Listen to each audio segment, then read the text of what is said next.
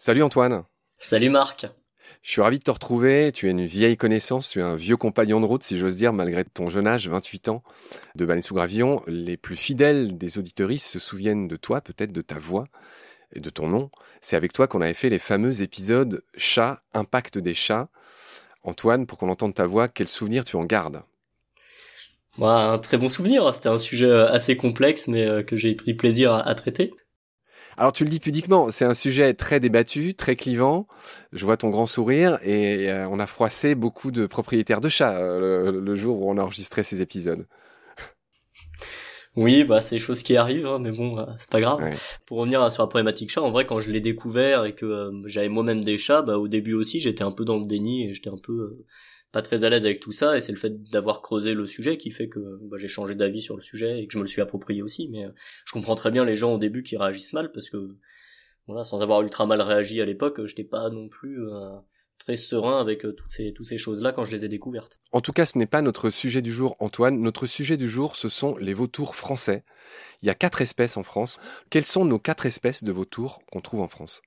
Alors le plus commun et le plus répandu, c'est le vautour fauve, c'est celui qu'on voit un petit peu partout euh, en montagne, euh, dans tous les massifs euh, du sud de la France. Ensuite, on trouve aussi le vautour moine, le vautour percnoptère et le gypaète barbu. Alors il n'y a pas vautour dans son nom, mais il est quand même rangé dans les vautours. Alors pourquoi j'ai fait appel à toi, Antoine, c'est que en fait en octobre 2022, tu sors un livre qui s'appelle sobrement Le Vautour Fauve, qui est consacré au Vautour Fauve, mais qui embrasse beaucoup d'autres choses, toute la grande famille des vautours. Enfin, je dis grande famille, il y a que 23 espèces au monde de vautours. mais vous consacrez un, beau livre au Vautour Fauve chez Delachaux et Niestlé, un livre d'environ 300 pages. On va rendre hommage aux trois autres auteurs. Vous êtes quatre auteurs sur ce bouquin. Je te laisse me présenter ce livre en juste en quelques phrases. Alors ce livre, c'est la réédition d'un livre qui euh, existait déjà, qui avait été écrit par Bertrand Eliotou en 2006. Euh, malheureusement Bertrand est mort, donc il n'a pas pu euh, forcément faire la mise à jour. Et donc je m'en suis chargé avec deux autres personnes, notamment Olivier Duriez, qui est enseignant-chercheur et qui travaille comme chercheur sur les vautours, et Bruno Bertemi, qui est un photographe spécialiste des vautours. D'accord. Donc on rend hommage à ce livre. Ce sera un peu une de nos bibles pour cette émission. Euh, je t'ai toujours pas présenté toi. Alors on a compris qu'on était complices et qu'on avait déjà fait des émissions ensemble. Mais je vais quand même te présenter toi. Enfin, tu vas te présenter. Tu as 28 ans. Tu es un naturaliste passionné, ben, comme nous, comme moi. Quel a été ton cursus et ton, je vais dire, ton trajet ces dernières années? Alors au niveau académique, j'ai un parcours assez classique, j'ai fait un BTS GPN, gestion et protection de la nature, un peu une formation de base dans notre domaine, puis une licence euh, professionnelle. Euh, après, j'ai travaillé quelques années comme euh, animateur, médiateur scientifique, technicien, etc., sur des espaces naturels ou dans des musées ou autres. Et puis, j'ai repris des études il y a quelques années pour pousser jusqu'en master de biologie écologie. Je suis sorti de mon master il y a un an maintenant. Antoine, on a dit que tu étais bénévole, mais tu as aussi travaillé dans un beau musée auquel tu as beaucoup contribué. Quel était-il? Où était-il? Et de quoi s'agit-il? Alors j'ai fait euh, pas mal de petits CDD dans des structures différentes. Là en ce moment je suis euh, en CDD à la LPO Hero pour encore quelques mois. Super. Toujours pareil pour te présenter. Antoine, tu es un ami de Baleine sous Gravillon, donc forcément tu es un ami de Jean Andrieux avec lequel nous avions fait cette saga sur les rapaces en 10 épisodes en saison 2, qui est vraiment un monument de la saison 2, et je pense que toi et moi, on, on fait une grosse accolade à Jean qui est ton ami. Et oui, je lui fais des bisous. Voilà, je renvoie toutes celles et ceux qui nous écoutent à ces beaux épisodes, Jean Andrieux. Il se trouve que tu es aussi un ami, vous avez tous étudié à Montpellier, qui est un énorme campus en matière de biologie et d'évolution. Tu es un ami de Vanina Giacomoni, euh, qui est une brillante experte des canidés avec laquelle j'ai enregistré des émissions sur, euh, bah, tout ce qui est euh, canidés, c'est-à-dire des loups aux renards en passant par les plus bizarres, les autotions, les chiens chanteurs et autres loups à crinière par exemple, pour parler des plus étonnants. Et il se trouve euh, que tu connais aussi Enaloel Matteo Espada, avec laquelle nous avions fait deux belles séries sur les insectes.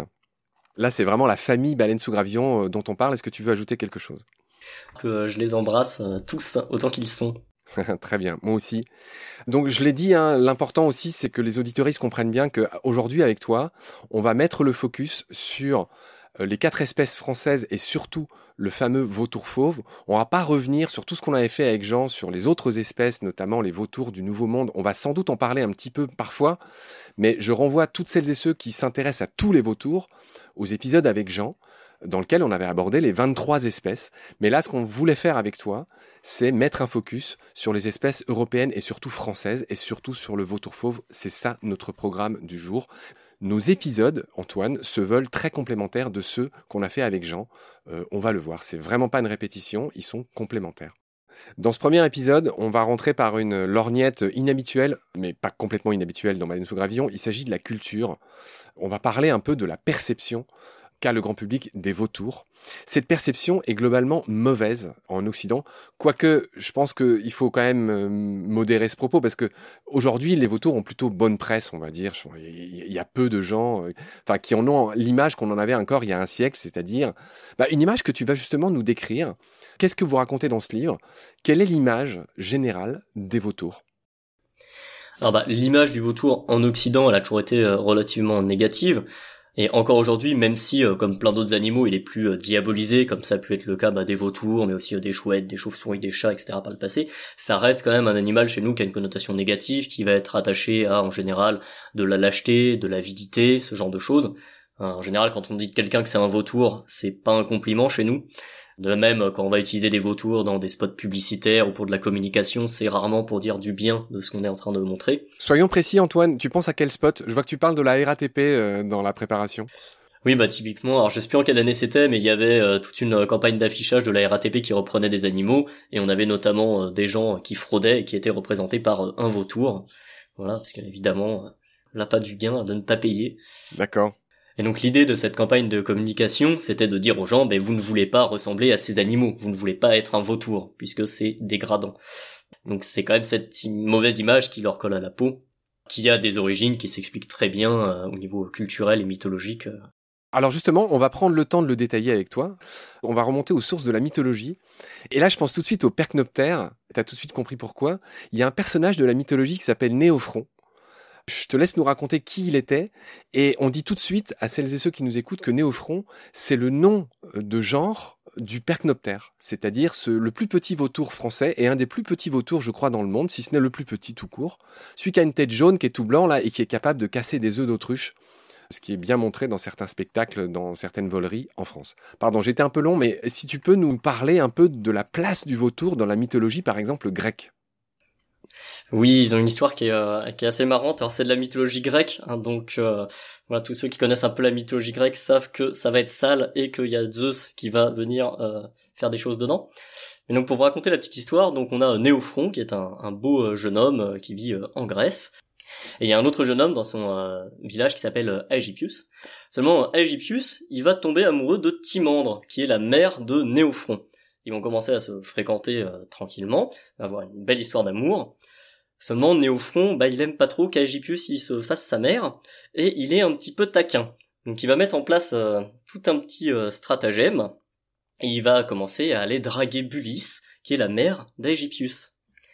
Alors, il la drague, ça se passe bien, ils commencent à devenir amants eux aussi, jusque-là, euh, tout allait bien, mais ça c'est que le début de son plan. Parce qu'ensuite il va envoyer un petit message à Égypius de la part de Timandre, lui proposant de se retrouver euh, de nuit dans le sanctuaire de Zeus sur la colline. Il va aussi envoyer un message à Bulis de sa part, lui proposant de se retrouver de nuit dans le sanctuaire de Zeus sur la colline. Seulement, c'est un rendez-vous secret, donc on va pas y aller en allumant des torches euh, pour signaler à tout le monde qu'on va dans le temple de Zeus pour euh, forniquer en plus. Donc, ils arrivent tous les deux dans le noir, ils rentrent dans le temple, et là, bah, se passe ce qui devait se passer. Hein, alors, les deux se rendent étrangement pas compte que c'est euh, du coup le fils euh, et la mère. Ils commencent à faire leurs petites affaires. Mais là, Néophron, euh, lui, il est quand même très très taquin il se dit bon, là, j'ai créé ma situation très très gênante, mais je vais pas les laisser juste comme ça. Je vais arriver avec une torche pour qu'ils puissent voir toute l'horreur de la situation. Donc à ce moment-là, il arrive avec sa petite torche. Seulement Zeus, comme c'est en train de se passer dans son temple, bah, il voit tout ça, il décide de réagir, et donc euh, bah, pour les punir là les deux, et eh ben, il va les transformer euh, chacun en vautour, donc euh, Néophron en vautour percnoptère, et Aegypius en du coup vautour moine. Voilà ce qu'on pouvait dire sur la mythologie. Alors il y a une autre histoire célèbre qui concerne cette fois Prométhée. Prométhée qui est ce demi-dieu, si je dis pas de bêtises, qui a offert mhm. le feu aux hommes.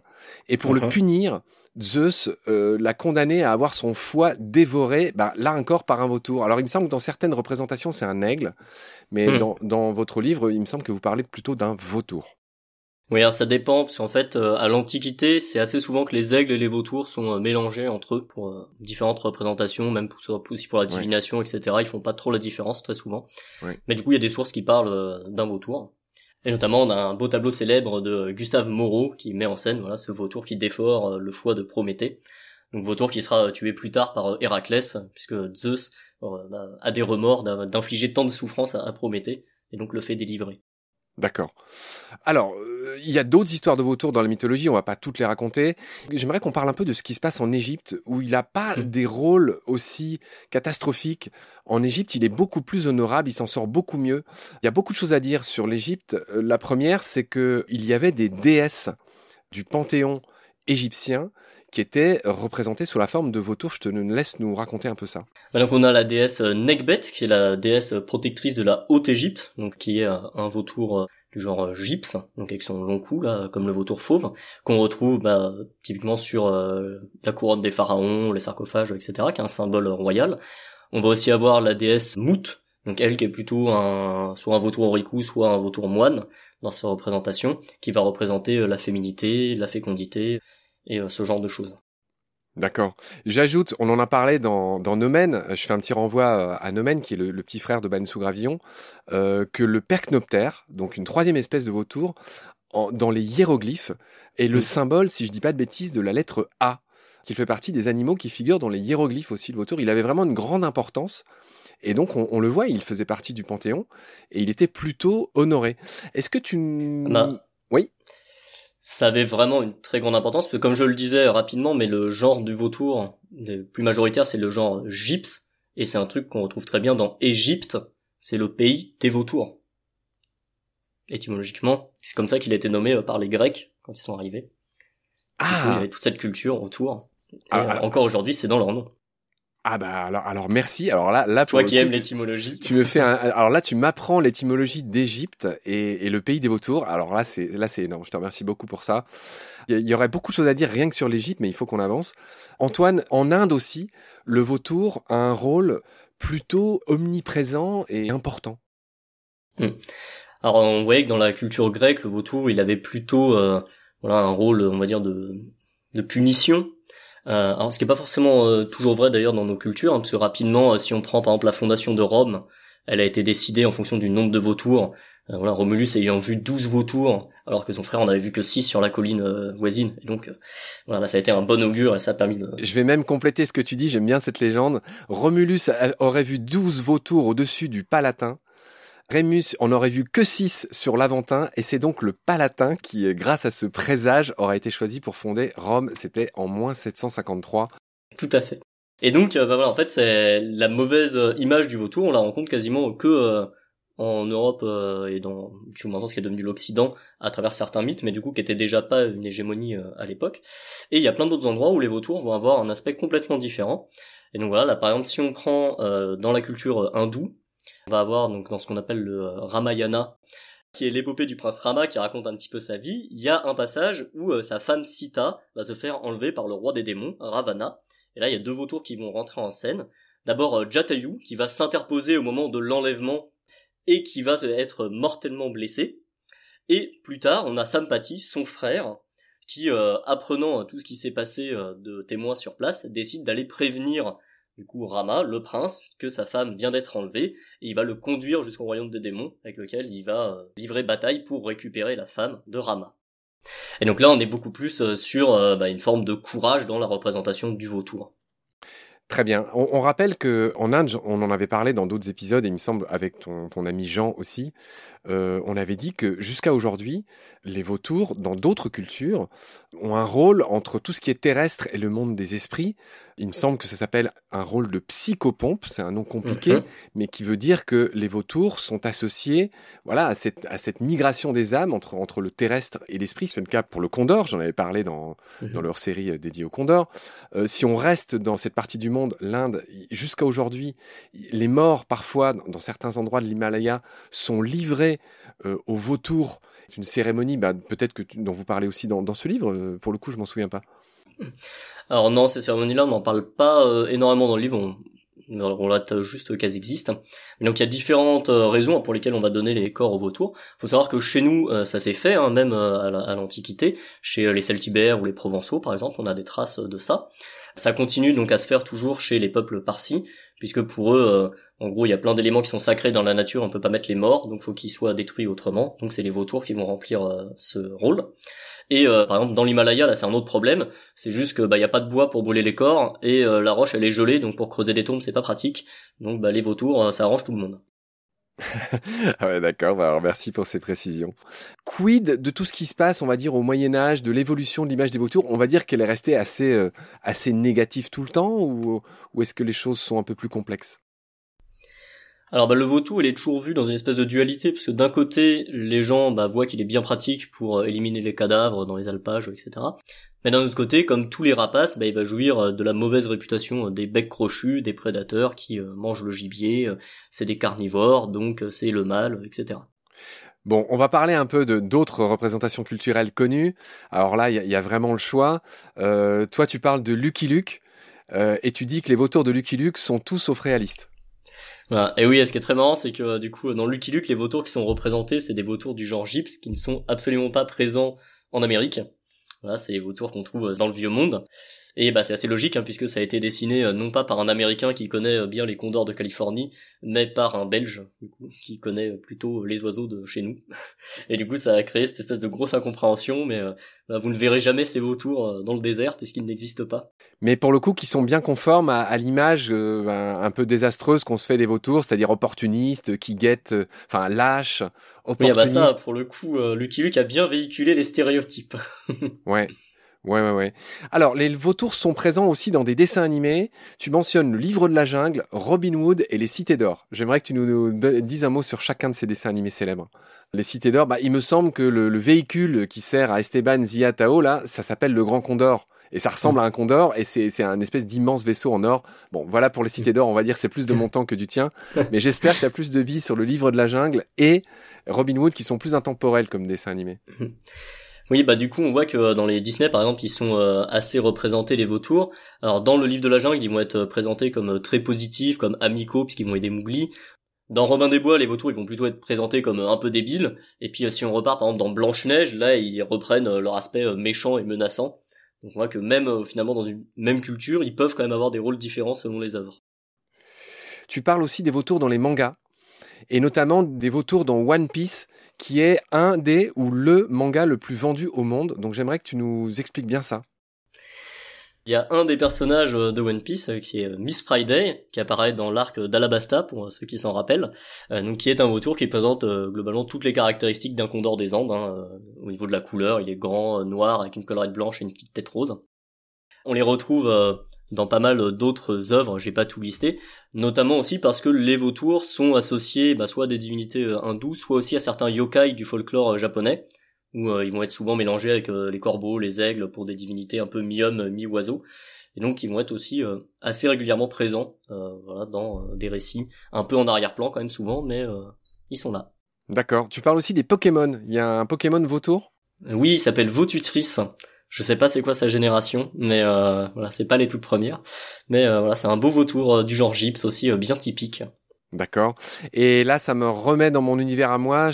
Chez Marvel, il existe un super vilain qui s'appelle le vautour. J'ai plus eh son nom en tête. Qui Tout le monde le connaît, grand ennemi de Spider-Man.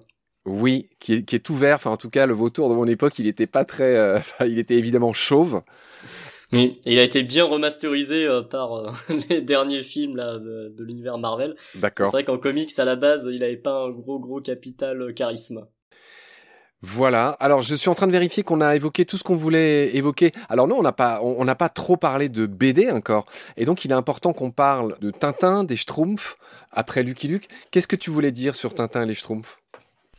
Alors, bah, dans les Schtroumpfs, on a les Schtroumpfs et le Krakoukas. Là, pareil, on a un vautour assez typique qui est représenté. Euh, dans Tintin, on va retrouver, donc c'est dans Tintin et le Temple du Soleil, le euh, Condor des Andes qui va enlever Milou euh, dans ses dans ses serres, ce qui en vrai il est absolument incapable de faire, donc pas bien préhensible. on a ces, ces trucs-là un petit peu véhiculés qui rappellent d'ailleurs des vieilles gravures qu'on a pu retrouver dans la presse chez nous plutôt des années 1920 Pareil, on voit des vautours partir avec des agneaux, des enfants, des trucs comme ça. Oui, oui. Alors, là, j'ai très envie d'ajouter quelque chose puisque le condor, c'est mon totem au sein de l'équipe de Baleine sous Gravillon. Et ce que je voulais ajouter sur tes histoires de cerfs non préhensiles, c'est qu'en effet, il y a une grosse erreur dans Tintin, c'est qu'un condor serait bien incapable d'emporter ne serait-ce qu'une brindille dans ses serres. Elles sont émoussées et toutes faibles. Hein. C'est une des grandes différences avec les aigles.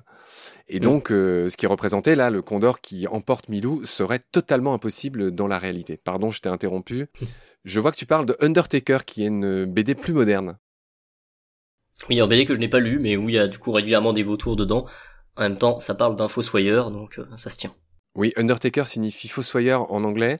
Euh, alors moi je l'ai lu, c'est vraiment une très belle BD, elle est extrêmement bien dessinée, mais elle pâtit d'un défaut que je voulais dire, je sais pas si tu aimes la BD comme moi et si tu l'as vu aussi dans d'autres BD, c'est que parfois, il y a de très bons dessinateurs. Il me semble que c'est même le cas de Jean Giraud, qui pour moi est un des meilleurs dessinateurs du monde, c'est le dessinateur de Blueberry qui sont pas d'hyper bons naturalistes, qui n'ont pas bien pris le temps de, de, regarder comment était fait un oiseau. Et parfois, les ailes sont implantées, les plumes, les rémiges, enfin, vraiment de manière très basique, les, plumes de certains rapaces sont implantées n'importe comment. Et c'est des oiseaux, des oiseaux qui, même sans aller chercher très loin, ne peuvent pas exister. Alors qu'ils, par exemple, ils dessinent beaucoup mieux les chevaux ou les chiens, des animaux qu'on a plus l'habitude de voir mais je sais pas si tu vois ce que je veux dire. Les vautours, en, plus de pâtir de cette mauvaise image, sont souvent assez mal dessinés dès qu'il s'agit de BD, voire de dessins animés. Bon, ça après c'est un truc qu'on retrouve euh, en général, hein, dès qu'on regarde un peu l'anatomie des animaux, les insectes par exemple. NLOL pourrait bien t'en parler, mais euh, les gens ils foutent les pattes, les ailes n'importe où sur n'importe quelle partie du corps. Euh, dès qu'on s'éloigne un petit peu de ce qu'on connaît vraiment, à savoir les mammifères et notamment domestiques, c'est vite n'importe quoi. Qui dit vautour dit aussi souvent sorcellerie. Le vautour, un peu comme le crapaud ou les serpents, est parfois associé aux images de magie noire, de sorcellerie, n'est-ce pas? Euh, ça a été le cas dans beaucoup de cultures et c'est encore à l'heure actuelle le cas notamment dans euh, beaucoup de cultures africaines euh, liées à la médecine traditionnelle. On va attribuer au vautour pas mal de dons, pas mal de propriétés, notamment parce que les gens pensent là-bas que le vautour en gros rêve des carcasses la nuit et qu'après bah, il va les trouver ce qui explique pourquoi ils arrivent si vite sur les carcasses, parce qu'ils en ont rêvé avant. Et donc le vautour, ça permettrait de développer des dons de voyance. Ça permettrait aussi de développer euh, l'intelligence ou aussi euh, la chance. Et donc, bah, c'est un animal qui va être utilisé en médecine traditionnelle bah, pour augmenter son intelligence avant d'aller passer des concours, pour augmenter sa chance pour les jeux d'argent. Il va aussi être utilisé pour euh, jeter le mauvais œil sur euh, des personnes euh, qu'on n'aime pas, etc. Il y a pas mal d'applications. Et malheureusement, du fait de cette utilisation en médecine traditionnelle, bah, il y a aussi tout un trafic qui s'est développé, dont on reparlera un peu plus tard. Oui, c'est vrai qu'il pâtit de ça, le vautour africain. On, en voit, enfin, toutes sortes de morceaux de vautour ou de plumes ou, euh, de corps ou de squelettes qu'on voit sur les marchés, marchés de brousse, etc. Hein. C'est ce que tu es en train de dire. Mhm, c'est ça, exactement. Sachant que par ailleurs, les vautours, mais là encore, on en parlera plus en détail dans un, dans un prochain épisode avec toi, les vautours sont empoisonnés. Euh, c'est pas les premiers visés par ceux qui empoisonnent les carcasses dans le monde entier. Ils souhaitent empoisonner d'autres animaux, mais au final, ce sont les vautours qui en payent le prix et qui meurent. Et donc, mhm. euh, et donc les pauvres vautours euh, en pâtissent aussi de ça. Antoine, est-ce que tu veux ajouter quelque chose sur ces aspects culturels ou est-ce qu'on pourrait finir en euh, disons quelques mots sur nos quatre espèces européennes et françaises là que tu as mentionnées au début. Pour finir un petit peu sur euh, nos espèces, donc faut savoir que quand même euh, les espèces françaises, bah, elles avaient quasiment totalement disparu à part un tout petit noyau qui est resté dans les Pyrénées, principalement du fait de persécutions. Donc voilà, quand on dit qu'ils avaient mauvaise réputation à une certaine époque, ça a vraiment eu des conséquences pour eux s'ils ont été chassés, empoisonnés, etc. Il y a eu différentes causes à leur disparition, mais ça en a été quand même une bonne partie et ce qui a aussi fait qu'on ne s'est pas trop inquiété de leur disparition. Finalement, c'était pas trop grave si des nuisibles disparaissaient. Ouais. Je pense notamment au gypaète barbu, qui est un de nos plus beaux euh, vautours, qui est immense. Son nom signifie mhm. vautour-aigle au passage, gypaète. Mhm. En allemand, il s'appelle Lemmergeier, ça veut dire le vautour des agneaux. On le soupçonnait d'emporter, un petit peu comme le condor avec Milou, on le soupçonnait d'emporter parfois des agneaux. Et il a été terriblement persécuté pour ça, le gypaète, alors qu'il se nourrit principalement d'eau. On, en parlera tout à l'heure de d'eau, de squelettes hein, qui cassent euh, en les jetant sur, des pierriers, sur des. Euh, redis-moi le nom exact de, cette grande pierre plate là, les, lardoirs. Oui, des lardoirs, des cassoirs, des forges, ça porte plusieurs noms. Voilà. Bon, en tout cas, on a fini ce premier épisode qui était dédié à toi, à tes amis, à notre petit groupe au sein de Baleine sous Gravillon, à ce beau livre que tu sors avec trois collègues chez Delachaux et Niestlé euh, qui s'appelle Le Vautour Fauve. On rappelle qu'il est dédié au Vautour Fauve, un beau livre de 300 pages, hein, c'est-à-dire un, grand format, avec plein de belles photos, avec beaucoup, avec tout en fait. Hein. Il y a vraiment tout ce qu'on peut imaginer sur le Vautour Fauve et même sur euh, pas mal d'autres espèces qui est sorti en octobre 2022 chez Delachaux et Nestlé. C'est notre bib pour cette émission. Euh, ben voilà, je te remercie pour tes lumières sur ce premier épisode. Je te retrouve très vite où on va commencer à, détailler les quatre espèces françaises, euh, ce qui est notre but de cette série d'épisodes. Merci Antoine, à la prochaine, prends soin de toi, salut. Salut Marc.